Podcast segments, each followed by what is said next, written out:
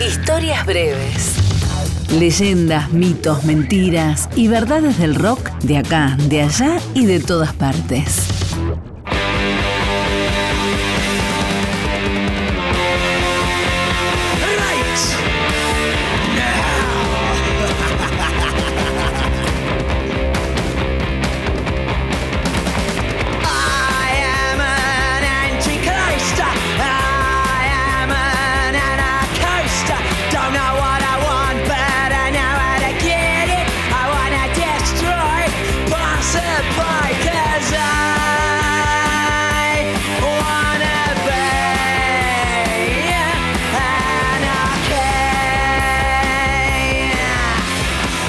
Les tengo que informar que el punk en la Argentina existe porque yo estoy aquí y lo soy.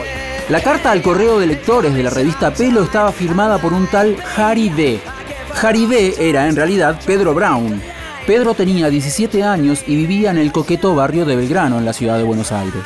Era el año 1977 y recién había vuelto de un viaje por Europa. Sus padres, de origen polaco, habían llevado a su hijo a conocer sus raíces y aprovecharon para pasar unos días por Londres, donde el joven Pedro vio el nacimiento del punk y quedó maravillado. Volvió a la Buenos Aires de la dictadura con las valijas llenas de discos. Su preferido era, claro, Nevermind the Bollocks, de los Sex Pistols.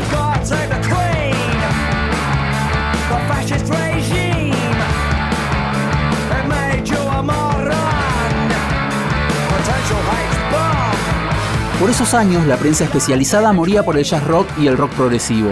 Una nota sobre la escena punk londinense se titulaba Rebelde sin causa y era bastante dura con artistas como The Clash, Buzzcocks, The Jam y los propios Pistols. Harry Bell la leyó y decidió escribir una carta al correo de lectores como respuesta y carta de presentación.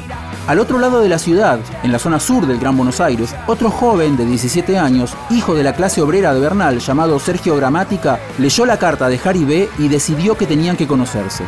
Harry B, quisiera comunicarme con vos, saber tu dirección. Me llamo Sergio, soy baterista. Contestame pronto. Chau, un amigo punk. A los pocos días, Harry B y Sergio se encontraron en el garage de la casa de la familia Brown. Harry tocó su guitarra Fine Les Paul, Sergio su batería K. Los dos, instrumentos de industria nacional. Fue el primer ensayo de Los Testículos. Hermosas tierras de amor y paz, hermosa gente y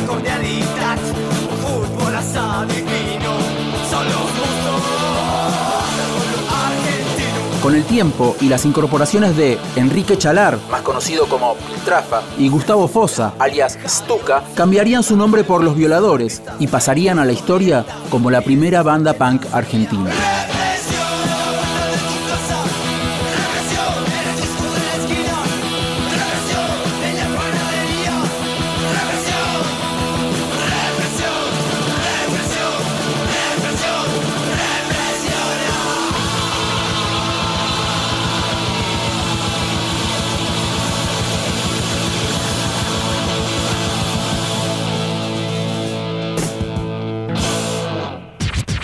Historias breves.